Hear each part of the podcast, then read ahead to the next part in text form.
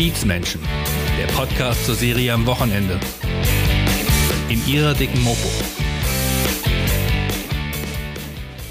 Hallo, ich bin Wiebke Bromberg und heute mit meinem Kollegen Marius Röhr bei Dedine van der Platen Flotbruck. Bruch? Gott, fast, fast seit 30 Jahren als Tunte und Drag Queen auf der Bühne. Im bürgerlichen Leben Daniel Plettenberg. Hi, grüß dich. Einen wunderschönen guten Tag. Hallo, schön, dass ihr da seid. Mann, das ist so schwer mit deinem Namen. Jetzt habe ich es echt versucht, aber. ja, seit 30 Jahren stolpern die Menschen über die Diene van der Platen Flottbruch. Ich kann nichts dafür. Mir wurde der Name von einem kleinen Mädchen gegeben. Und äh, wer bin ich, dass ich das in Frage stelle? Das war bei einem hysterischen Holland-Urlaub wo dann irgendwann mein äh, bürgerlicher Name so ver verändert wurde und äh, damit gespielt wurde, dass zum Schluss die Diene van der Platte Flottbruch da war und das wurde dann mein Tundenname. Das kann aber auch kein Mensch aussprechen. Das stimmt, aber unter die Diene kennen mich unglaublich viele Menschen und äh, die Diene reicht. Ja, das ist nett, dass ich den Namen jetzt nicht noch zehnmal sagen muss. Aber was war das, was war das für ein fieses Kind? Ach, nein, nein, das war ähm, also das war ein kleines Kind und es gab noch ein kleineres Kind gerade im Spracherwerb Erwerb. Und diesem kleinen Kind wurde beigebracht, dass die ähm, eine Dame, die mit mir da im Urlaub war, Christine heißt und hat daraus Kikine gemacht, das kleine Kind. Und dann wollten wir dem kleinen Kind beibringen, dass ich Daniel bin und daraus wurde dann Didine. Einfach so. Ja. Und dann war der erste Teil des Namens schon da und der Rest ist dann so passiert und ja, und seit 30 Jahren bin ich glücklich mit dem Namen. ja, sehr schön. Ähm, lieber Daniel oder lieber Dedine? Wie lieber Dedine. Ja? Ja, klar. Sind denn Daniel und Dedine zwei Personen oder eine? Das ist schon eine Person. Also das ist, äh, ist, ist die gleiche Quelle an Kreativität und Kraft und und und und Mut für fürs Leben, ähm, Freude fürs Leben. Das ist eine Quelle. Ähm, ich bin bürgerlich geboren als Daniel Plettenberg, habe aber schon sehr früh gemerkt, dass ich irgendwie in diese komische Welt, die da draußen ist, ich nenne sie jetzt mal heteronormativ, also sprich die Mehrheitsgesellschaft irgendwie nicht so ganz reinpasse. Also äh, habe gerade letztens mich wieder dran erinnert, wie ich schon als dreijähriges Kind dachte irgendwie, äh, so ein klassischer Männerkörper, den möchte ich eigentlich gar nicht haben. Oder dass ich immer mit den langen Haaren der Freundinnen meiner Mutter gespielt habe und die über meinen Kopf gelegt habe, wenn ich bei denen auf den Schoß gesessen habe. und dass ich schon sehr früh gemerkt habe, irgendwie passe ich in diese Welt nicht rein. Und es hat lange gedauert, also was heißt lange, hat irgendwie gedauert, bis ich verstanden habe, dass das auf verschiedenen Ebenen ist. Also einerseits war mir relativ früh klar, ich bin schwul. Das war eigentlich schon in der Grundschule klar. Ähm, aber dass es auch heißt. Wodurch? So? Indem ich irgendwie versucht habe, alle in meiner Klasse zu verführen, also alle Jungs in meiner Klasse zu verführen. Ein bisschen ähm, rumknutschen auf dem Schulhof. Genau, rumknutschen und, und rumfummeln und ich war offensichtlich sexuell sehr früh irgendwie ja, also unterwegs. Grundschule, das hört sich aber mal richtig frühreif an. Ja, aber es war so und es war und ich wusste auch, dass das A gut ist und dass das richtig ist, aber ich wusste auch, das ist ganz strange für die Welt da draußen, deswegen war das so in meinem Kopf immer so eine kleine Schatzkiste, die ich in mir drin hatte und da durfte ich immer so ein bisschen reinschauen und dann war da immer ganz tolles drin, aber ich wusste auch, das darf ich erstmal nicht mit der Welt da draußen teilen. Das war so ein bisschen hm. Das ist also das Schwulsein, aber eben, wie ich gerade sage, es sind ja verschiedene Ebenen. Also ich wusste auch, dass ich irgendwie, was ich heute sagen würde, ähm, so klassische Mann-Performances für mich ganz strange fand. Ähm, ich habe gleichzeitig immer gemerkt, dass ich alles das, was normale Jungs machen, irgendwie ganz fürchterlich fand. Und äh, in einem Zeugnis der zweiten und dritten Klasse schreibt meine böse Grundschullehrerin irgendwie an meine Eltern, Daniel kann sich nicht in die Klasse integrieren, weil er zu viel mit den Mädchen spielt und zu wenig mit den Jungs. Und wo ich denke so, gut, also heute, gute Güte. Aber es war halt schon immer so ein Thema, dass das, was typische Männer machen, ich ganz schrecklich fand, ganz fürchterlich. Und das so Jungsspiele, Fußball und äh, solche Sachen. Genau, Fußball, ähm, Competition, also alles, was so immer dieses Competition und laut und schreien und rumrennen und so, wo ich immer dachte, nee, ähm, ich war, glaube ich, schon immer ein Kind, was ähm, einfach A, sehr gut mit sich selbst irgendwie zurechtgekommen ist. Ähm, ich habe das, was man, glaube ich, un, unschön Langeweile nennt, ich nenne das eher Muße, habe ich unglaublich gut alleine ähm, ertragen können oder, oder erleben können. Ähm, so, so Erinnerungen als Kind irgendwie die Regentropfen an der Fensterscheibe runtertropfen zu sehen und laufen zu sehen und so. Ähm, ganz super. Und ich war halt auch immer ein Kind, wo ich wusste irgendwie, dass äh, ich, ich, ich muss die Welt für mich selbst erfinden. Also die Welt da draußen hat nichts für mich, hat keine Schublade für mich. Und das ist einerseits so ein Kinderwissen, ähm, was dann irgendwie in diesem ganzen System von Schule und Erziehung und sonst was so langsam so verschütt gegangen ist. Und ich äh, viele Jahre verplempert habe, indem ich versucht habe, irgendwie reinzupassen und ähm, äh, zu studieren und äh, zu überlegen, welchen Beruf brauche ich eigentlich oder äh, so. Bis ich dann irgendwann wieder diese, diese, diese, diese Kraft auch über, über Tunte, äh, reden wir gleich drüber, gefunden habe, zu sagen, nein, ich darf mir selbst erlauben, ich zu sein und in meinen Merkwürdigkeiten, meinen Strangenesses ähm, ähm, wundervoll zu sein. Und ich muss nicht reinpassen. Und das zu verstehen, Nummer eins, Nummer zwei zu merken, das ist die absolute Stärke, die ich habe. Und das kann ich wieder in Anführungsstrichen verkaufen. Also dann kann ich wieder daraus einen Beruf machen, dann kann ich wieder irgendwie in diese Gesellschaft reingehen und sagen, meine Merkwürdigkeiten kriegt ihr nirgendwo sonst, also bucht mich.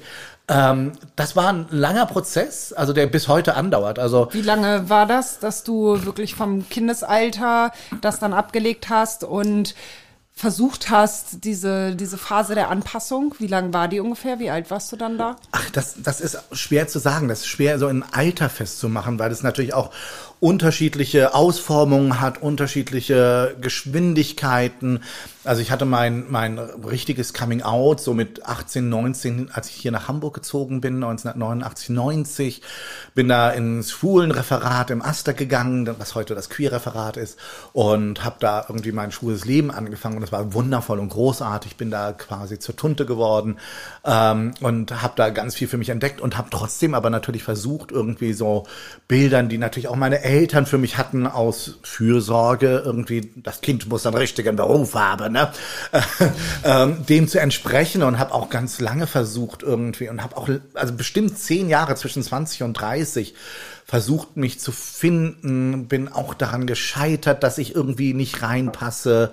Ähm, ähm, das nicht reinpassen macht halt auch alleine, ne? Und äh, ich glaube, so eine Erfahrung, die viele queere Menschen kennen, also dass, dass, dass, dass irgendwie so ein, ein, eine innere ich nenne es jetzt mal queere Energie da ist, die wundervoll ist und groß ist, aber die da draußen irgendwie nicht reinpasst. Also die Welt da draußen, ich muss nur in Zeitschriftenkiosk gehen, jedes Titelblatt zeigt mir Mann, Frau und sie knutschen gerade und Glück und Hochzeit hier und so. Also die Welt erzählt mir ganz viel irgendwie von mach einen ordentlichen Beruf, heirate, Kinder, was auch immer. Und das ist ja auch okay, ne? Ich möchte das gar nicht kritisieren, weil es für die Mehrzahl der Menschen toll ist.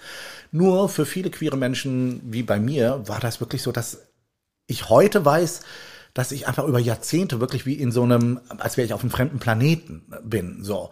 Und das merkst du natürlich nicht jede Sekunde und nicht immer, aber es ist halt so ein ständiger Prozess, dass du immer so quasi zwei, äh, zwei Realitäten hast, die du irgendwie versuchst zusammenzubringen. Und das ist halt auch so eine ständige Arbeit. Mhm. Und bis du dann irgendwann merkst, okay, versuch es eben nicht zusammenzubringen, sondern lass es irgendwie parallel sein. Und ich freue mich total, wenn ich meine Schwester besuche mit Ehemann und Neffen und äh, liebe irgendwie meine ganzen Neffen und Nichten und was auch immer. Das ist großartig. Aber ich weiß auch, dass ich irgendwie inzwischen eine wundervolle große queere Family habe, eine eine eine selbstgewählte Familie mit ähm, äh, queeren Tanten und Töchtern und sonst was und ich bin die Grand Mom quasi in der Familie und merke, dass das halt eine andere Antwort ist auf irgendwie, wie möchte man mit, mit, mit sich selbst und mit Menschen um sich herum umgehen. Und das sind so Prozesse, die dauern und gehen weiter. Aber ähm, was meinst du mit Prozess? Ist das schon weil das hört sich ja auch sehr, sehr schwierig an. Das hört sich schon an, als wenn man da ganz schwer hin und her gerissen wäre. Hattest du da auch wirklich richtig psychische Probleme? Ich hatte, äh, Gott Hilfe, Menschen haben, glaube ich, im Leben äh, ähm, durchaus psychische Probleme. Ich, äh, aber nicht das, also nee, ähm, ich, das sind Also, ne, wenn wir über so Sachen sprechen wie Coming Out, ähm, das ist ja zum Beispiel so ein Prozess, wo du zuerst im Inneren für dich arbeiten musst, bis du klar bist, wer bist du eigentlich? Und das, wie gesagt, die Gesellschaft gibt einem so wenig Antworten dazu. Also ich versuche das immer immer äh, äh, heterosexuellen und heteronormativen Menschen klar zu machen. Da draußen ist alles für euch gebaut und alles passt. Und jeder, äh, ne, das wie, wie, wie Schuhe und Klamotten, alles passt. Und für uns passt erstmal alles nix und man muss alles irgendwie immer basteln und äh, am Anfang ist immer dieses Gefühl, warum passt es nicht? Bin ich falsch? Das ist so ein Gefühl, was ganz viele queere Menschen kennen. Und wir, wir, wir kennen diese fürchterlichen Zahlen von queeren Menschen, äh, Jugendlichen, die dann irgendwie ähm, äh, wirklich psychisch so unter Druck sind, dass sie in äh, Behandlung müssen und so weiter. Was einfach wirklich so ein, so ein, so ein Ausdruck ist von, mh, hm, irgendwie diese, nichts passt. Und dann musst du halt irgendwie in diese Prozesse gehen. Ähm, das ist schwierig, aber es ist, glaube ich, auch das, was, glaube ich, ganz viele queere, schwule, lesbische, Transmenschen tagtäglich machen müssen. Also insofern ist es nicht schwieriger als bei jeder anderen Person. Mhm. Ich glaube, was, was bei mir wirklich ähm, großartig ist und äh, da bin ich unglaublich dankbar meinen Genen oder meinen Eltern, dass ich einfach ein unendlich positiv, grundpositiver Mensch bin und ich immer bei so Struggles, die es gibt, ähm, denke irgendwie, mal gucken, was daraus wird. Das wird ja spannend. Also irgendwas Neues passiert. Das ist aber eine gute Grundeinstellung. Ja. Die muss man erstmal haben. Ja, also klar, ich verzweifle auch und bin auch manchmal depressiv oder, oder depressiv verstimmt und, und sonst was. Aber insgesamt denke ich immer, irgendwie dieses Leben hat mir schon so unendlich viel geschenkt. Das ist so unglaublich. Äh, ich habe sensationelle Menschen um mich herum, irgendwie Situationen wie jetzt irgendwie einfach zu plaudern und äh, erzählen zu können und tolle Sachen machen zu können und solche Sachen. Das ist da Bombe. Was, was will ich denn eigentlich mehr? Ja, du machst ja auch unglaublich tolle Sachen. Kommen wir gleich noch zu. Weil erstmal, also 89, ähm, nee, weißt du was, wir starten noch mal, wir starten noch mal ganz vorne, weil ich will dir eine wichtige Frage stellen, weil wir mussten diesen Podcast verschieben. Genau. Weil du sehr spontan äh, entschieden hast, ins Krankenhaus kommen zu müssen. ja. Ja, das hörte sich alles ziemlich dramatisch an. Wie geht es dir? Äh, gut, gut, gut, gut. Also den Umständen entsprechend gut. Ähm, auf dem Weg der eine Heilung kann man gar nicht sagen, weil es ist noch unklar, ob irgendwie ähm, ähm das heilen kann. Ich habe so einen ähm, plötzlichen Ohrdefekt, äh, Hördefekt und äh, der da wurde versucht, was zu operieren. Ob das was wird, wird sich erst so im Lauf der nächsten zwei drei Monate rausstellen.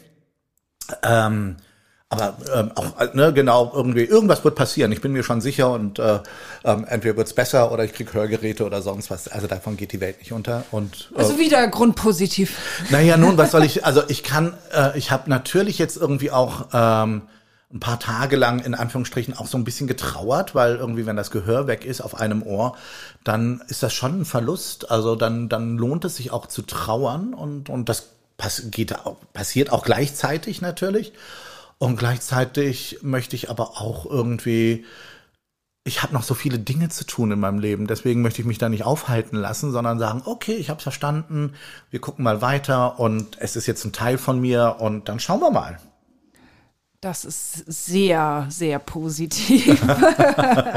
ja, du hast, du hast mit Sicherheit auch noch viel vor. Du hast auch schon viel hinter dir, weil du bist als Dedine ja ähm, Performerin, Komikerin, stehst seit 30 Jahren auf der Bühne und bist 89 halt von, ich Darmstadt. glaube, Darmstadt, ne? Genau. Ja, aus dem Südhessischen. Aus dem Südhessischen, genau. Allah. Ah, jo, wenn wir wollen, können wir auch auf Hessisch sprechen. Nein, danke. nee, das, das will, will keiner in Hamburg. Ich das, glaube, das will einfach das keiner. Also, äh, ähm, das geht sehr gut als Comedy-Person auf der Bühne. Ähm, ähm, dann kann man irgendwie über Dialekte immer ganz viel machen. Ähm, und ich äh, finde Dialekte irgendwie an sich immer auch ganz spannend, aber ähm hier ja, ist beim Hamburg. Podcast weißt du, äh, ja, hier ist Hamburg und in dem genau. Podcast genau. sieht man dich nicht. Ich glaube, wir, wir lassen das lieber. Wir schenken uns das. Aller gut, dann eben nett. ja, sehr schön.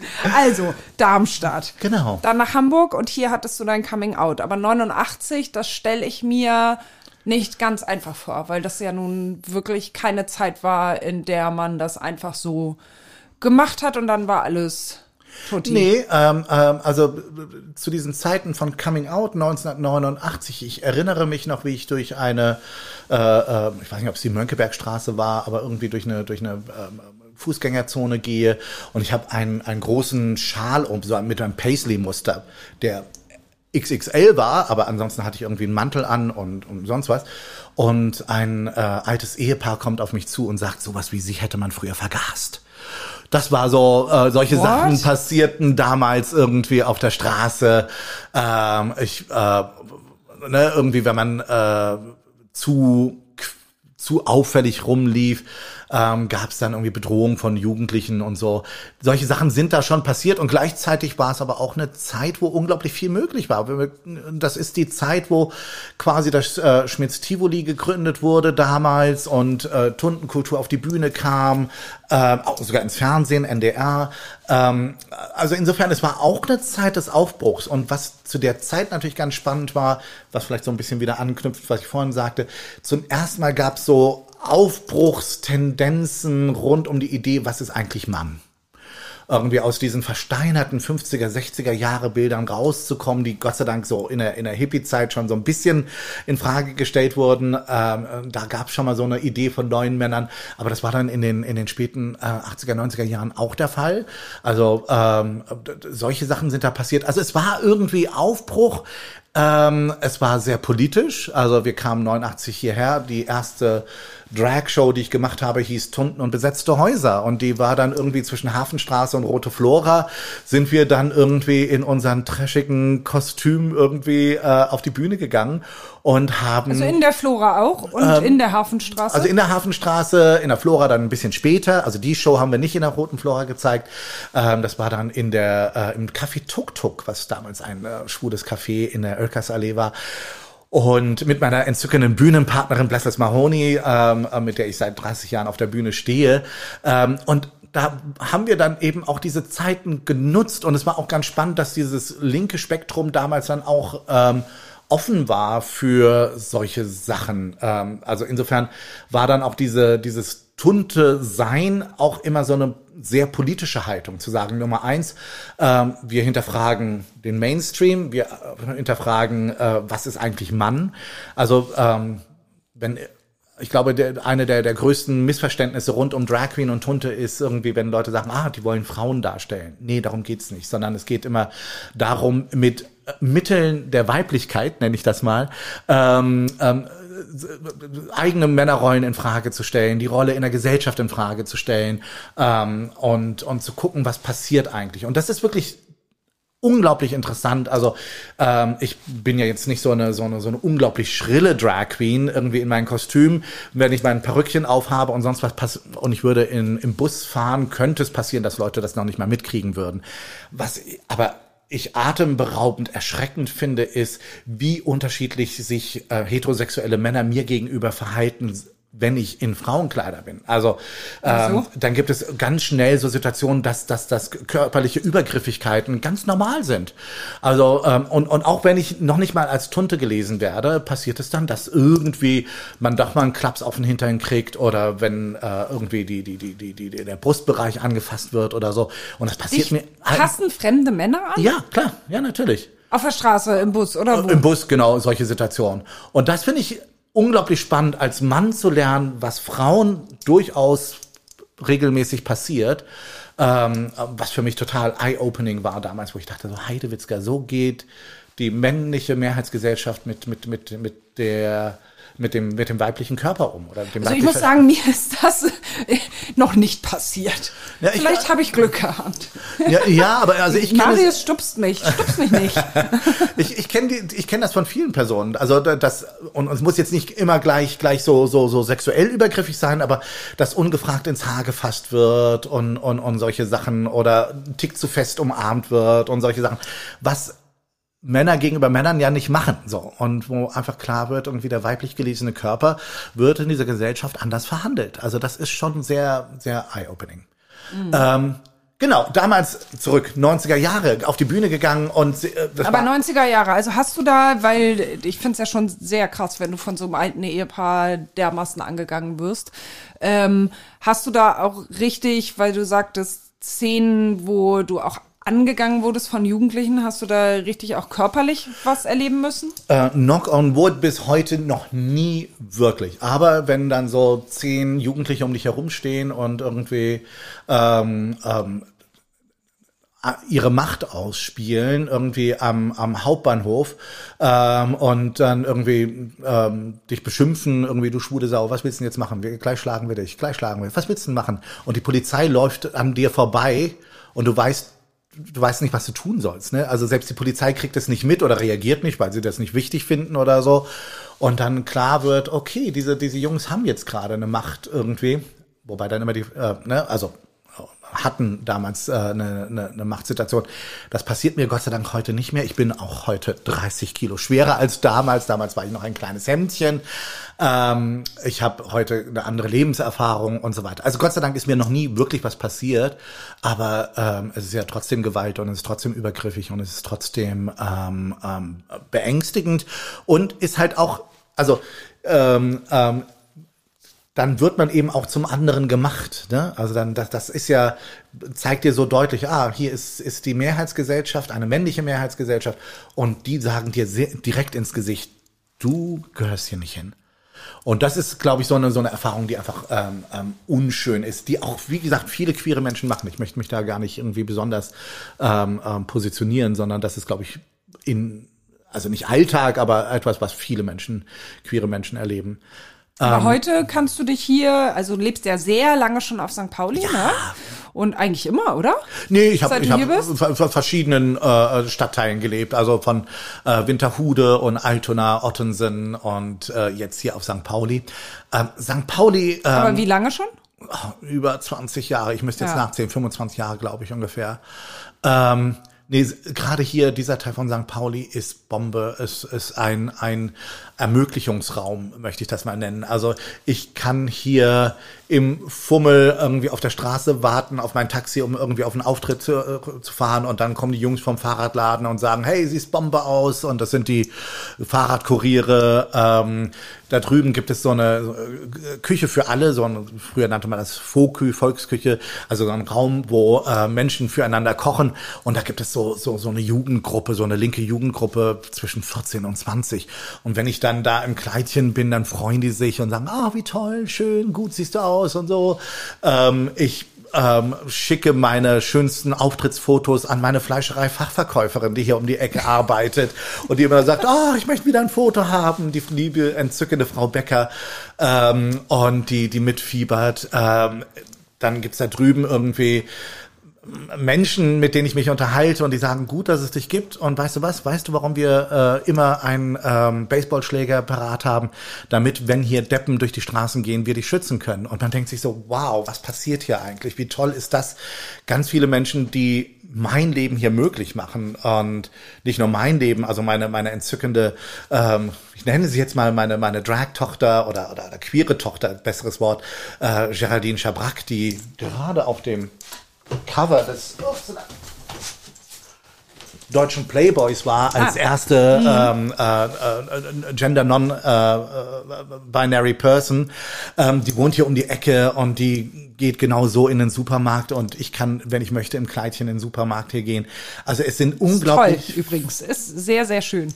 Ähm, also es sind unglaublich viele ähm, Menschen und Situationen, die mir hier ermöglichen, so queer zu sein, wie ich sein möchte, ohne dass ich mich auch nur eine Sekunde rechtfertigen müsste. Im Gegenteil, es wird eingefordert. Ja, ja, total schön. Dass das hier geht. Ging das in den anderen Stadtteilen auch? Ach, das war damals noch gar nicht so mein Thema. Also ich habe mich auch sehr verändert einfach irgendwie. Ich weiß, früher war gab es für mich diese Trennung zwischen Daniel und die Dine sehr stark. Also das das waren für mich zwei unterschiedliche Sachen. Und ähm, in den letzten zehn Jahren ist das sehr zusammengewachsen, weil ich einfach auch, was ich vorhin gesagt habe, mich erst seit ein paar Jahren auch wieder daran erinnere, dass diese großen Themen irgendwie, wie möchte ich eigentlich in dieser Gesellschaft leben, schon als dreijähriges oder vierjähriges Kind in mir drin waren. Ich habe das alles verschüttet gehabt und das ist wieder so rausgekommen, wo ich dachte so, okay, nein, dann darf ich mir auch erlauben, irgendwie, wenn ich möchte, im Sommer hier im Kleidchen irgendwie in den Supermarkt zu gehen, weil ich trage gerne Kleider und es ist nichts weibliches für mich, sondern es ist einfach mein Stil Und äh, das interessiert hier niemanden, sondern das, wenn die Kassiererin sagt irgendwie, oh, steht Ihnen aber gut. Oder mein neuer Nagellack irgendwie, ach, wo haben Sie denn das machen lassen oder solche Sachen. Das ist einfach wundervoll. Und insofern ist das sehr zusammengewachsen. Insofern war diese Frage am An äh, Anfang irgendwie, die Dine oder Daniel, mhm. ähm, das ist inzwischen wirklich schon sehr, sehr eins und ich möchte das gar nicht voneinander trennen. Insofern ist auch so ein bisschen diese, diese, diese Phrasierung, bin ich Tunte oder Drag Queen, heute auch nicht mehr gar nicht so richtig, sondern ich würde heute von mir sagen, ich bin ein schwuler Mann, der auch gerne auf die Bühne geht als Drag, aber in meiner Identität bin ich heute eher so genderfluide und äh, liebe es irgendwie, ich zu sein. ich bin einfach ich. Ja, aber wann wurde die Dine dann direkt geboren nach deinem Coming Out oder? So ziemlich, ziemlich genau. Also das ist äh, ein, ein, ein Kind der frühen 90er Jahre. Wahrscheinlich im Jahr 1990 ist, ist sie entstanden und ähm, ist ganz lustig, weil am Anfang als ich mir diese, diese Person für mich vorgestellt habe und gebastelt habe, war ähm, eins meiner Lebensträume damals, als ich angefangen habe zu studieren, für mich als, als, als, als, als Person, ich wollte unbedingt gerne äh, äh journalistisch tätig sein und hatte dann studiert, ein bisschen Philosophie rumprobiert und, und, und Anglistik und Germanistik und so. Und bin dann in den Fummel gestiegen, war die Diene und wie das so damals war, das war der Anfang von Privatsendern und sonst was, innerhalb von Sekunden war immer irgendwo ein Kamerateam, hat mir ein Mikro in die Hand gestreckt und sagte irgendwie, was passiert hier eigentlich? Und dann habe ich in die Kamera rein moderiert oder die Taz kam an und sagte irgendwie, hey, äh, wir haben hier ein paar queere Bücher, willst du die nicht rezensieren? Dann habe ich für die Taz geschrieben, äh, für andere ähm, ähm, ähm, ähm deutsche schwulen Magazine und so. Und durch diese Kraft der, des Tunte-Seins, also sich zu, zu erlauben, ich bin jetzt Journalistin, wurde ich Journalistin. Und das war so ein Verständnis, was ich äh, bis heute liebe an dieser Idee des Tunte-Seins, diese, diese Kraft des Empowerments. Und man kann es auch Fake it until you make it nennen oder oder oder. es ist, glaube ich, letztendlich so, sich selbst zu erlauben, all das sein zu können, was man möchte. Und das ist für mich so eine ganz grundsätzliche Kraft des des des Tunte-Seins oder des des des Drags und zu sagen irgendwie ähm, alles, was ich mir aufgebaut habe in meinem Leben, habe ich mir deswegen aufgebaut, äh, aufgebaut, weil ich es mir erlaubt habe. Und ich bin immer gibt so viele Menschen, die immer zu mir kommen und ihr sitzt hier gerade auf dem Sofa, auf dem ganz, ganz viele Menschen sitzen. Da wird Sekt getrunken, die an meiner Schulter sich ausheulen, die Rat und warum haben. trinken wir Tee? weil es noch neun Uhr morgens ist, weil ihr ja, mich um neun Uhr morgens überfallen habt. ja, uns ist es auch zu früh. Es geht halt nicht anders. Also ähm, ähm, ähm, ganz viele Menschen dann auf dieses Sofa kommen und nach, nach äh, äh, Hilfe fragen oder sich ausweinen oder, oder tolle Gespräche führen, philosophische Gespräche führen. Und ich bin immer wieder überrascht, wie viele Menschen sich Sachen nicht erlauben. Also äh, aus, aus, aus so Gefühl von, darf ich das eigentlich? Und ja, du darfst alles. Also du darfst morgen als Pinguin rumlaufen, mach es. Also die Frage ist ja immer nicht irgendwie, äh, darf ich, sondern wie komme ich dahin? Und, und, und, und da gibt es immer relativ eigentlich überraschend einfache Antworten. Ähm, also kleines Seitenthema. Ich habe ja so eine, so eine, so eine Parfumfirma. Ähm, über die da kommen wir doch gleich noch zu. Jetzt sagt er es schon, sie es schon.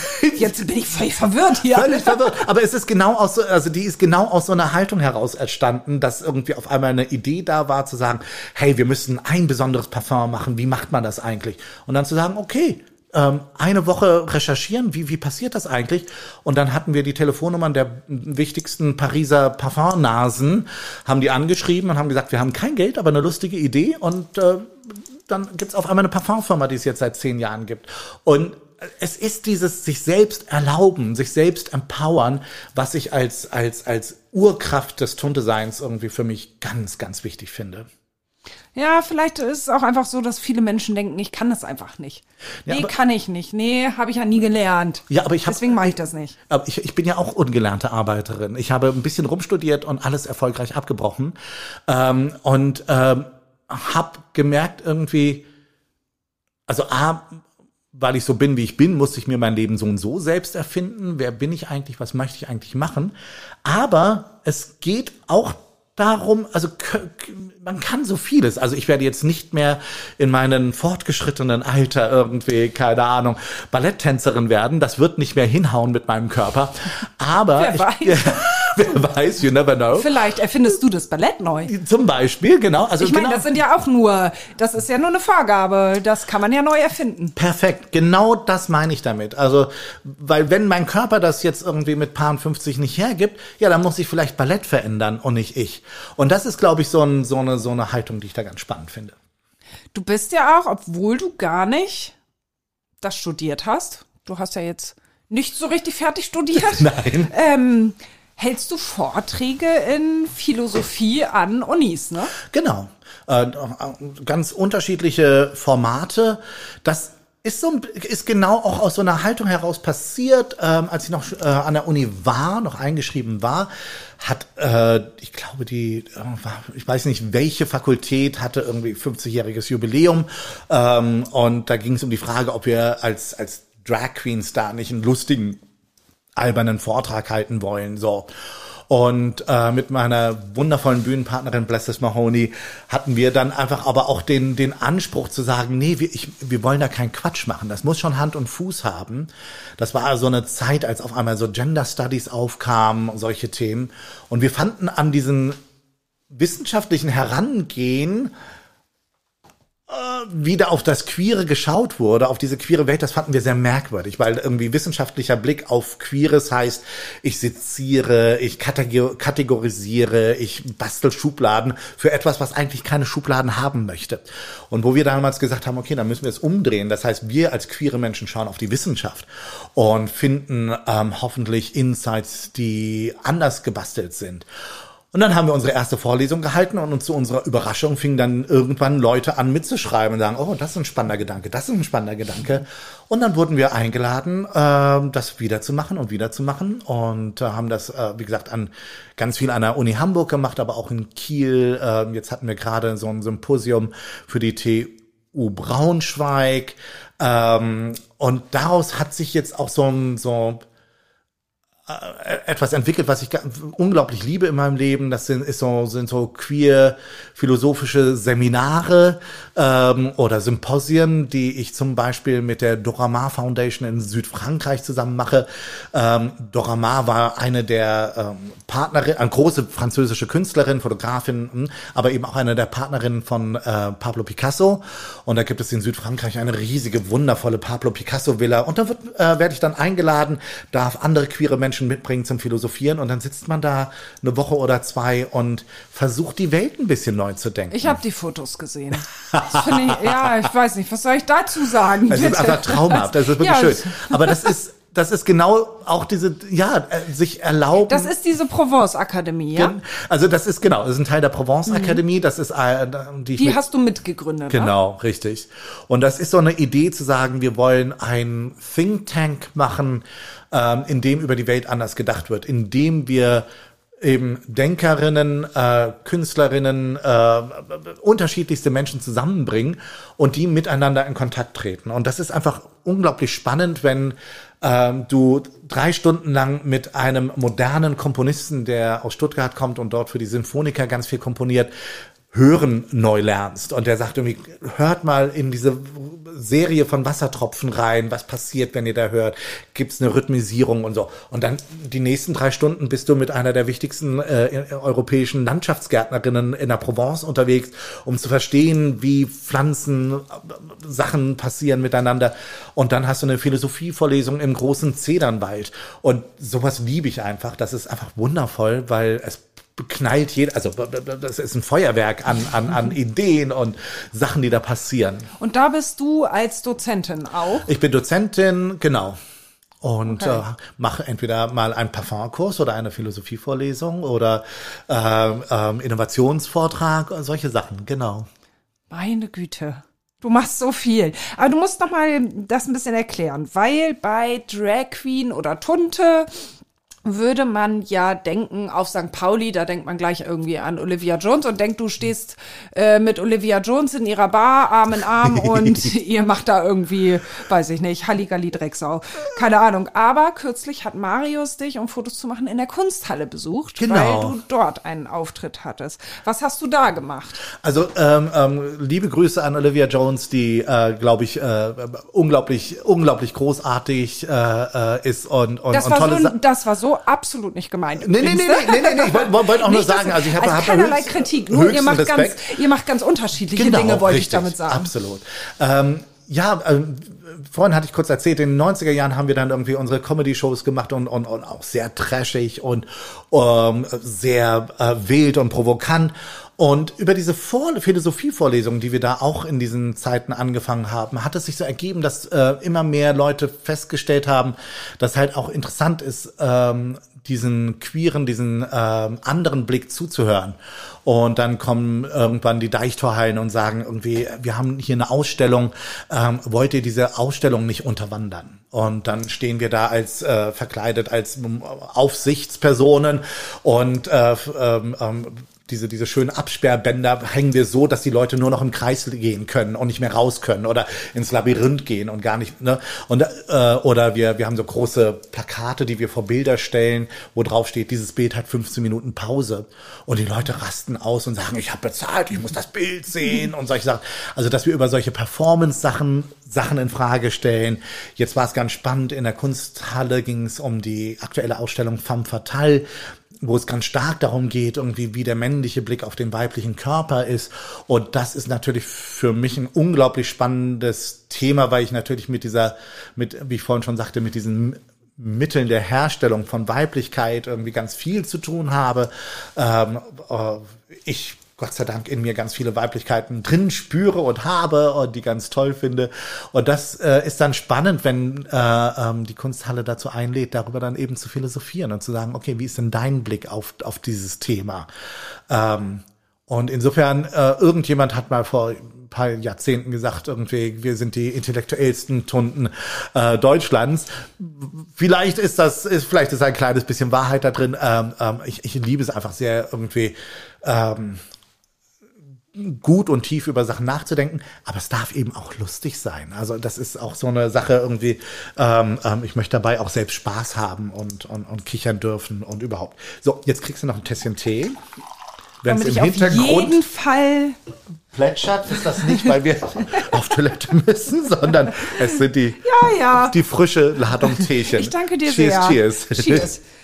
Ähm, aber sind das so die Auftritte, die du machst? Oder hast du, was für ein Spektrum hast du? Ach, ähm, ja, wir machen zum Beispiel mit dem Feminité-Museum, ähm, reden wir gleich drüber, was das ist. Müssen wir ja auch noch drüber reden. Ja, Bist du äh, auch Mitbegründerin. ähm, machen wir den Queer Tea Dance in Planten und Blumen zum Beispiel, wo wir im äh, neuen Teehaus, äh, gerade im Sommer ist das wundervoll, ähm, einfach äh, sonntags einen, einen, einen queeren Nachmittag feiern und dann 200, 300 Leute kommen, sich auf die Wiesen legen, äh, das äh, gibt Musik, ich moderiere durch diesen Nachmittag.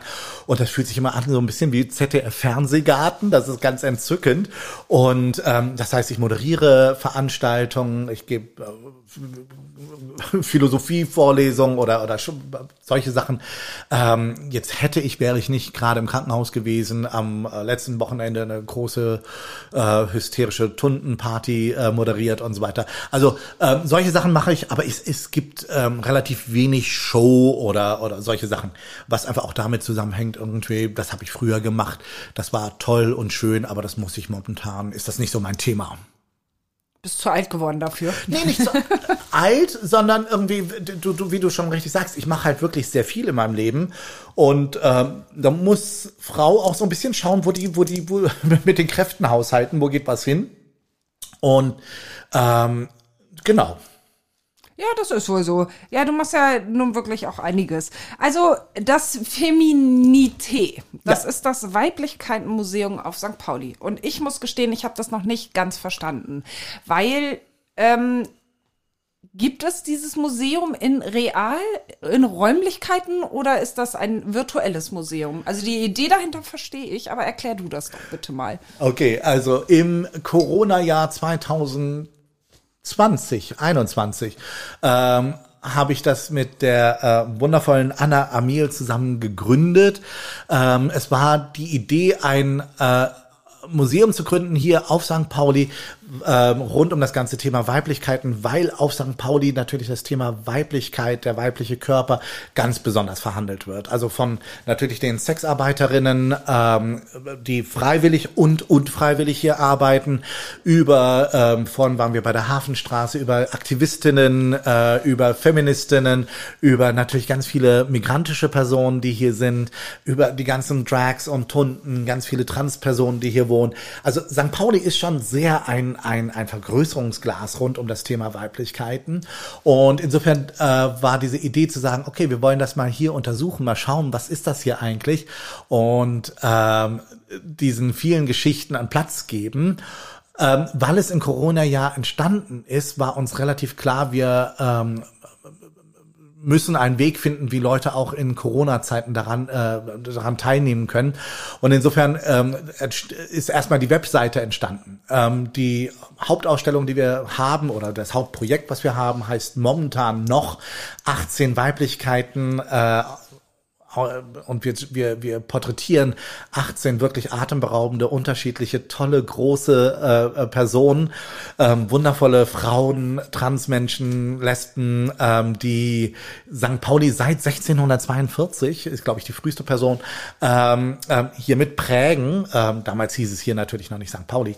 Ähm, aber genau diese, diese, diese Vielfalt ähm, haben wir online gestellt, aber es gibt es auch als physische Ausstellung und die wandert.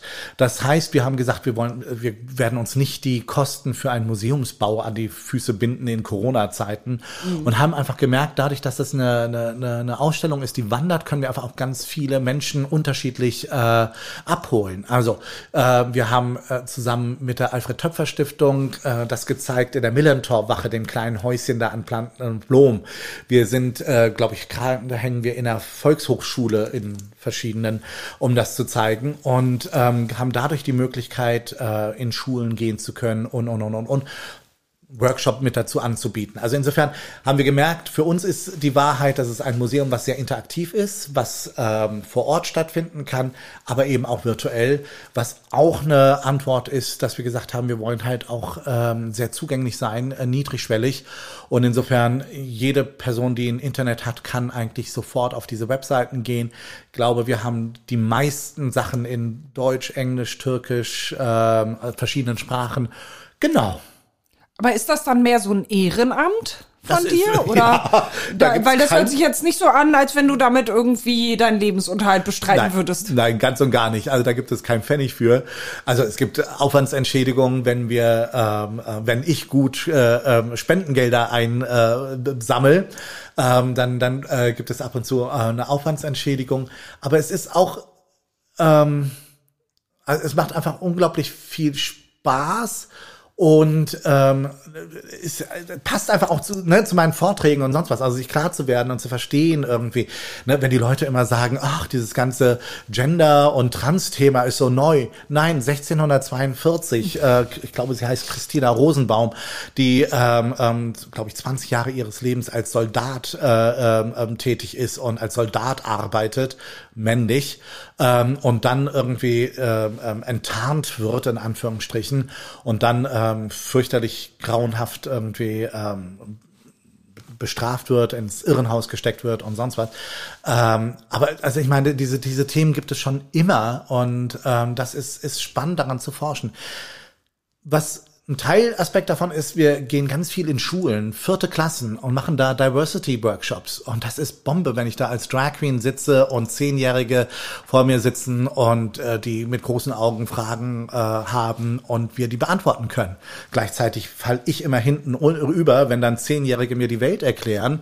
Und äh, das kleine Mädchen sagt irgendwie, ach, meine, ich habe auch zwei Tanten, die leben zusammen, die sind lesbisch und die kennen das alle.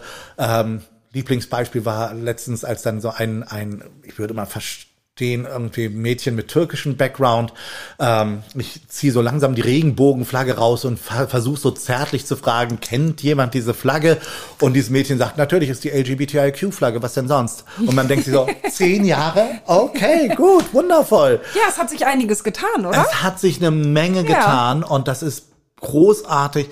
Das heißt nicht, dass, dass, dass es nicht weiterhin Mobbing gibt, dass es nicht weiterhin schwierig ist für, für queere Menschen. Aber äh, ich glaube, was, was einfach großartig ist, dass es ähm, eine Menge Toleranz, viel, viel mehr Toleranz gibt. Das ist ein Punkt, zumindest bei einer Gruppe von Menschen. Ähm, das ist irgendwie ähm, ne, Social Media, Fluch und Segen, aber es für ganz viele junge Queers da auch, auch Räume gibt, wo die sich finden können. Ich habe gerade letztens irgendwie auf meiner Insta-Vorschlagsliste bin ich so durchgegangen. Ich glaube, jeder zweite Vorschlag war irgendein 16-jähriger Junge, der Schminktipps gibt und irgendwie sich da irgendwie Bomben-Make-ups hinbastelt, die ich niemals hinkriege. Da wo Ja, ich ja. denke so, Mhm. okay, wow, ja. Ja, gut. Mhm. Aber ich glaube genau, also das sind vielleicht noch, das, also das sind eventuell noch nicht die, die du jetzt kennst, aber ich glaube gerade diese Zehnjährigen, jetzt Zehnjährigen, da ist ganz viel total selbstverständlich. Absolut, Also ich absolut. glaube, das ist wirklich die Generation, Ja. wo super viel selbstverständlich sein wird. Also ich habe, äh, ne, im Feminité hatten wir eine junge Praktikantin, ich glaube, die war äh, 13, 14 und dann so am ersten Tag, wo ich dann irgendwie versucht habe, irgendwie so ein bisschen klar zu machen, irgendwie, hey, mit Pronomen und sonst was, äh, wenn du jemanden in unserem Kontext irgendwie hier kennenlernst, lohnt es sich nach dem Namen zu fragen und einfach zu fragen, äh, welche Pronomen die Person bevorzugt. Ähm, und dann schaut die mich an und sagt, das machen wir immer so. Weißt du, und du denkst dir, wow, 13-Jährige, wie toll, super, großartig, ja, toll. Ja, es, es bewegt sich was, Ja. absolut. Ich Es- glaube, das ist aber auch ein ganz spannender Punkt, weil ähm, ähm, was ich daran unglaublich interessant finde, ist, wir sehen gerade, dass ähm, viele junge Menschen ähm, sich unglaublich weiterentwickelt haben ähm, über den langen Kampf und die vielen Erfolge und auch nicht Erfolge, aber äh, der, der, der, der, im Feminismus müssen wir gar nicht reden. LGBTIQ hat unglaublich viel gearbeitet, ist nach vorne gekommen. Momentan äh, ist es toll, dass ganz viele People of Color ähm, zumindest langsam gehört werden, noch viel zu wenig, aber auch da was passiert. Und dann hat man immer diesen Eindruck, okay, die gesamte Gesellschaft ist irgendwie am in die Zukunft rennen. Der männliche Teil bewegt sich keinen Zentimeter. Gab letztens so eine tolle Untersuchung, wo irgendwie nach dem Selbstbild von heterosexuellen Männern gefragt wurde. Und äh, äh, Ernährer der Familie war das am meisten genannte Ding. Und da sind wir ja quasi 1880 oder, oder, oder sogar Steinzeit. Und ich glaube, das ist so was, was wir gerade so merken, dass es so Scherkräfte gibt, dass einfach ganz ein großer Teil der Gesellschaft unglaublich viel gearbeitet hat, nach vorne geht, sich neu versucht zu erfinden und ein Teil einfach wirklich wegen den äh, Privilegien, die die männliche Teil unserer Gesellschaft hat, das nie machen, äh, niemals machen musste. Und die jetzt überrascht sind, dass irgendwie, warum müssen wir jetzt gendern? Warum äh, verändert sich die Sprache? Warum sind auf einmal Menschen anders? Ja, äh, weil die weitergegangen sind. Weil, weil, Die haben zu viel Zeit bei der Arbeit verbracht. Wahrscheinlich, ja. Und, und in, in Haben sie noch nicht mitgekriegt. ja. Also, genau. Was plant ihr da jetzt als nächstes im Museum? Ähm, zwei Sachen. Diese Ausstellung äh, der 18 Weiblichkeiten haben, äh, erweitern wir gerade. Wir haben weiter wundervolle Menschen recherchiert, die hier auf äh, St. Pauli gelebt haben oder noch leben und die für ganz besondere Arten von Weiblichkeiten stehen. Und äh, weil wir das so toll fanden und weil es eine sehr textlastige Ausstellung ist, äh, weil es einfach viel zu lesen gibt, haben wir uns entschlossen, äh, wir wollen das als Buch rausbringen. Und dann sind es eben nicht 18, sondern wir sind noch am gucken, wen wir mit reinnehmen oder auch nicht. Wahrscheinlich so um die 30 ähm, Persönlichkeiten ähm, auf St. Pauli. Also das wird ein Buch. Und das andere große Thema ist, äh, wir haben ähm, eine, eine Idee gehabt, dass es irgendwie toll wäre, ein Brettspiel zu haben, mit dem man irgendwie ähm, Diversity versteht, wie man versteht, was sind eigentlich Privilegien, weil ähm, äh, immer diese alte äh, Insight ist auch nichts Neues, aber wenn ich alle Privilegien habe, spüre ich sie nicht, weil ist ja alles richtig, funktioniert ja alles. Nur wenn ich sie nicht habe, dann spüre ich sie immer ganz doll. Und äh, genau, äh, und, und da Ein Brettspiel. Ein Brettspiel, Diversity, genau. Aha, da bin ich ja mal gespannt. Ja, Aber du, wie, wie machst du das eigentlich alles? Weil du hast es ja gerade schon verraten mit deiner Parfümfirma. Ähm, hauptberuflich hast du nämlich eine Marktforschungsagentur und halt diese Parfümfirma Atelier PMP, genau. PMP, ne? Ja, richtig, genau. Äh, Also das, das ist schon ganz schön viel, ne? Ja, ach, ach, äh, ja, ne, also äh, man hat ja nur so viel Zeit, wie man Zeit hat. Ich glaube, das hat viel damit zu tun, das im Kopf für sich so klar zu kriegen. Und mein Leben hat einfach so drei Teile. Also Geld verdiene ich mit der mit der Marktforschung, wo ich mich darauf spezialisiert habe, für Luxusmarken ähm, ähm, gute Gespräche zu führen mit deren Konsumenten. Auf Deutsch gesagt, ich fliege nach Shanghai und sitze mit Multimillionären in Shanghai und unterhalte mich über deren in Einrichtung oder rede mit äh, Menschen über ihre brillanten äh, und solche Sachen. Da kann man ordentlich Geld verdienen. Da Ähm, bist du ordentlich unterwegs auch. da bin ich äh, bis Corona war ähm, extremst viel Reisender. Ähm, aber eben auch, ähm, ich, ich kann nur dankbar sein, weil ich da sensationelle Sachen erlebt habe, irgendwie ähm, ähm, auf der ganzen Welt irgendwie Menschen zu treffen, ähm, Gespräche führen zu können. Ähm, aber das ist halt ein Drittel und äh, Erzähl mal ein Beispiel, was du da so erlebt hast. Ach, äh, ich meine, so Shanghai Multimillionäre hört sich ja schon speziell an. Absolut. Ähm, ähm, und da war ich äh, ein Beispiel, da gab es dann so einen durchgeknallten ähm, Multimillionär, der paar 30 war, so, ein- so ein Internetmillionär. Ähm, und der lebte, also Shanghai ist ja riesig groß und der lebte so ein bisschen in den Outskirts irgendwie, wo es dann so große gated Communities gibt, wo dann sehr reiche Menschen leben. Und der hatte sich dann so eine ganze ein riesiges Stück Land dort irgendwie für sich. Und der kam auf die Idee, dass er Kalifornien toll findet. Und der hat dann ein riesiges Stück Land in Kalifornien genommen und eins zu eins nach Shanghai. Mit jedem Stein, jedem Strauch, jedem äh, Sandkorn nach da drüben hingebracht. Und man fährt durch Shanghai, was eigentlich so ein, so ein, so ein bisschen so ein sumpfiges äh, Delta-Gebiet ist, wo es so auch, auch viel Regen gibt und sonst was.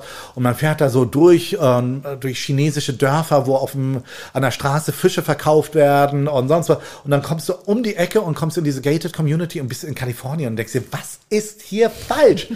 äh, oder dann auch springen wir rüber nach Kalifornien, dort irgendwie in, in, in so weißen, äh, aseptischen, ich nenne es jetzt mal Apple äh, ähm, ähm, ähm, b- Villen zu, zu sein, irgendwie mit, mit paar hundert Quadratmetern, wo dann zwei Leute drin leben und alles ist weiß und die Angestellten müssen alle weiß tragen und sonst was. Und ähm, Du kommst dann da hier in diesem wunderschönen schwarzen Anzug, den du gerade anhast, Pailletten, Paillettenhosenanzug. Nee, das nicht. Ähm, aber ich äh, se- sehe immer, also ich, ich, ich liebe irgendwie japanische Modemacher ähm, und ich trage, wenn ich wenn ich jetzt nicht ähm, irgendwie sowas trage wie heute, meistens sehr ausgefallene Klamotten, ähm, große Schals und und Blumentücher und was weiß ich. Ähm, das heißt, ich äh, ist auch ganz, also ist auch immer so ganz wichtig, irgendwie den Leuten zu zeigen, ähm, ich habe meinen meinen Stil, ihr habt ihren Stil, aber beide sehen irgendwie, ah, der hat sich Gedanken gemacht, sie hat sich Gedanken gemacht. Ähm, also man trifft sich auf Augenhöhe ähm, in der Unterschiedlichkeit. Ähm, insofern ist das schon wichtig. Ähm, und dann gibt's auch so kleine Spielchen, die man halt spielen muss irgendwie, dass die Leute sehen, ah, das ist jetzt ein Schal von Hermes irgendwie, äh, der da irgendwie wild getragen wird. Also die müssen schon Sowas ist wichtig, ja? Ja, wenn, wenn, wenn, wenn ich ernst genommen werden möchte von meinem Gegenüber, und das ist das, was ich an meine Kunden verkaufe, die immer sagen, wir wissen nicht, wie du das hinkriegst, dass du innerhalb von drei Minuten mit denen ganz easy talkst, wo alle anderen riesige Probleme haben und sonst was. Die müssen mich ernst nehmen, die müssen mich nicht mögen, die müssen nicht sagen, oh, das will ich auch anziehen oder sonst was. Die dürfen mich auch strange finden mit meinem Nagellack und sonst was. Aber die müssen verstehen, dass wir beide die gleichen, das gleiche Verständnis haben. Solche Sachen. Und das kann manchmal sein, dass man dann irgendwie gewisse Codes sendet, wie, ah, ich, der trägt den richtigen Schal oder hat, trägt die richtige Marke. Das äh, passiert schon manchmal. Also das heißt, mein Leben ist dreigeteilt. Ein Teil ist äh, Marktforschung in diesem Luxusbereich. Ein Teil ist meine ähm, Parfumfirma, äh, wo wir mit, wie gesagt, fantastischen äh, äh, Nasen in Paris, Mark Buxton als eine, ähm, äh, seit zehn Jahren Parfums machen. Demnächst kommt Parfum äh, 8, 9, 10 raus. Ich freue mich tierisch. Und ein Drittel ist eben ähm, die Diene oder Aktivismus, ähm, Philosophievorlesungen, so dieser ganze Bereich. Aber Queere Parfum, sein. also du hast ja schon erzählt, dass ihr einfach ein Parfum machen wolltet, das übrigens dreckig bleiben heißt. Genau, ne? das war Euer das erste, ja. Sehr schön. Und ähm, aber trotzdem, wie bist du darauf gekommen, ein Parfum machen zu wollen?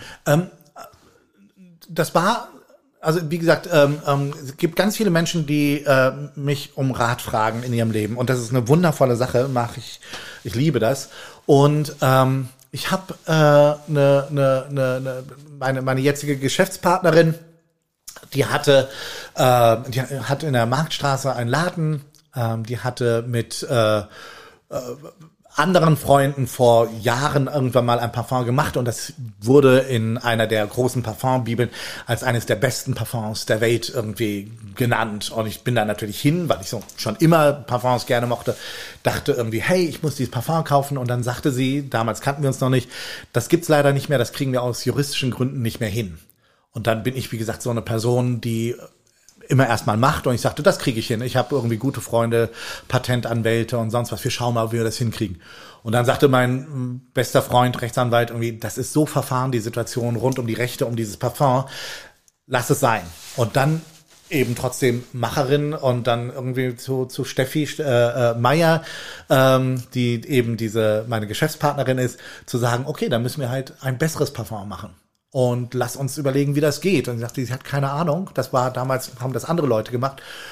Und dann haben wir das, äh, habe ich gesagt, ich habe gerade eine Woche Zeit und ich investiere jetzt diese Woche, um rauszufinden, wer sind die besten. Also es war auch relativ schnell klar, es soll dreckig bleiben heißen. Und wo ich sagte, weil ich so viel mit Marken zu tun habe, entweder macht es einer der besten Parfummacher der Welt oder es wird ein Scherzartikel bei Putney.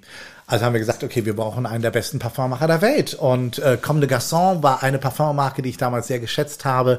Der ähm, wichtigste Parfummacher da war eben Mark Buxton. Wir haben unterschiedlichste Parfummacher in Paris dann eben angeschrieben. Ich habe die Telefonnummern rausgefunden, habe denen unsere Idee zu diesem Parfum als Konzept rübergeschickt und dann konnten wir uns quasi aussuchen, mit wem wir zusammenarbeiten wollten, weil die alle das so spannend fanden.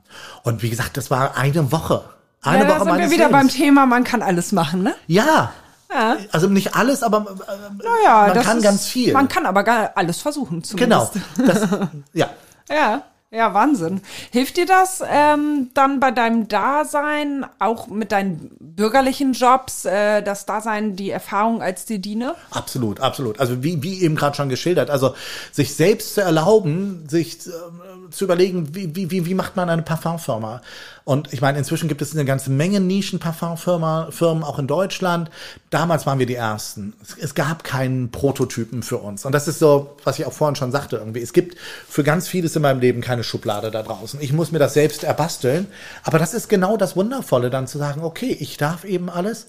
Und, äh, und dann passiert es auch. Also, ja, Ja, erstaunlich. Ähm, die Kunden, die du so hast, ähm, die wissen die von Dedine? Die meisten, ja. Ja, ja, auf jeden Fall. Also es ist, äh, ähm, also, also jeder sieht ja, dass ich zum Beispiel, ich liebe irgendwie ähm, Nagellack äh, und gemachte Nägel und solche Sachen. Äh, das sehen die ja natürlich, solche Sachen. Die wissen auch, ähm, also das, ähm, also die, ich glaube, jeder kriegt auch immer mit, dass ich schwul bin und ich erzähle neuen Kunden ganz häufig, dass ich irgendwie auf der Bühne stehe und ein bisschen Comedy mache. Das ist so am Anfang, wenn die noch nicht so genau wissen, wer ich bin, aber dann können die sich schon an drei Fingern auszählen, dass es da irgendwie eine queere äh, Person dahinter gibt, die irgendwie noch schillernder ist. Ähm, und aber die ganz viele wissen das auch und fragen auch irgendwie, hey, was passiert Neues und so. Und also meine, also die, die ich habe viele langjährige Kunden, die dann einfach auch äh, ähm, ganz begeistert fragen, hey, was passiert Neues? Habt ihr ein neues Parfum? Bist du wieder auf der Bühne? Ähm, ich habe einen Kunden in New York, der immer nur sagt irgendwie, äh, ich kenne niemanden, der so viele Leben lebt wie du. Und das ist halt irgendwie, ach ja, schön. Gehst du dann auch zu solchen Kundenterminen auch mal im Kleid hin oder so? Ähm, nee, ähm, weil das ist da nicht meine Aufgabe. Meine Aufgabe ist ähm, äh, im wortwörtlichen Sinn als Moderator Fragen zu ste stellen und zu verstehen, warum auf Deutsch gesagt, ähm, eine, eine Kundin, ähm, die Kaffeemaschine bevorzugt versus der. Und da bin ich, bin ich selbst nicht wichtig. Ähm, ich habe fast so eine, so eine Marktforschungsuniform, ähm, wo ich einfach sehr neutral aussehe in, in, in mittelblau mit weißem Hemd und ähm, Leute mich quasi übersehen können. Also ich werde jetzt nicht übersehen, weil ich irgendwie äh, groß und, und, und, und präsent bin, aber ich mache sehr deutlich, dass also an der Stelle bin ist meine ist meine Exaltiertheit nicht wichtig, sondern ich bin eigentlich nur Ohr für meine Kunden, um zu verstehen, was da passiert. Also insofern ist es mir auch wichtig, mich da zurückzunehmen, weil ähm, das, das, wäre da nicht meine, das wäre unpassend. Mhm.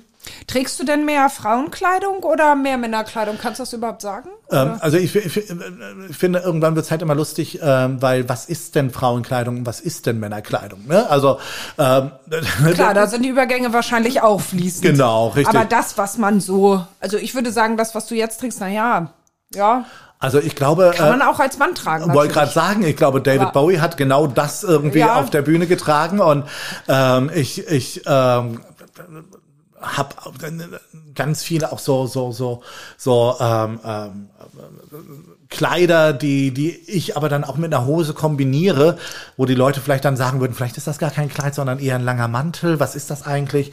Also ich liebe es auch da, also ähnlich wie wie in in meiner Identität, das auch zusammenzubringen und zu sagen irgendwie. Ähm, Klar, wenn ich so dezidiert auf der Bühne stehe, dann mache ich auch schon mit großer Perücke und so. Aber im Alltag ähm, darf alles immer gleichzeitig stattfinden. Hast du ein Lieblingsteil, irgendeine Lieblingsklamotte? Ich möchte nicht darüber reden. Äh, ich habe 7000 Lieblingsklamotten. Ich bin, glaube ich, die Person mit dem riesigsten Kleiderschrank der Welt ähm, und äh, liebe es, äh, morgens beim Duschen 700 Ideen zu wälzen, was heute eigentlich meine Stimmung ist und was passieren könnte. Ähm, momentan ist, glaube ich, ein ähm, Kleid mit dunkelblauen japanischen Tuscheblumen drauf irgendwie mein Lieblingskleid. Sehr schön. Das musst du mir dann gleich nochmal vorführen. Und Schuhe? Oh, Schuhtick? Oh Gott. Ich möchte darüber nicht reden. Ich darf. Mein Rechtsanwalt hat mir verboten, darüber zu reden. Ähm, ich glaube, es sind viele. Okay, wie viele? Sehr viele. das zeigst du mir jetzt gleich. Ja. Ja. Das möchtest du nicht sehen. Doch, das möchte ich sehr gerne sehen. Deswegen machen wir jetzt hier Schluss an dieser Stelle. Ich hey, danke schon. dir. Ich oh schon. Plauder, schon, plauder, plauder. Plauder, plauder. Wir sind schon über eine Stunde dabei. Jetzt können wir gleich den Sekt öffnen. Sehr gut. Ja, genau. Nach zehn ist das total okay. Ich wünsche dir alles Liebe und danke dir sehr für das Gespräch. Danke, dass ihr da seid. Wenn euch die heutige Folge gefallen hat, dann hört doch auf jeden Fall noch, andere Folgen.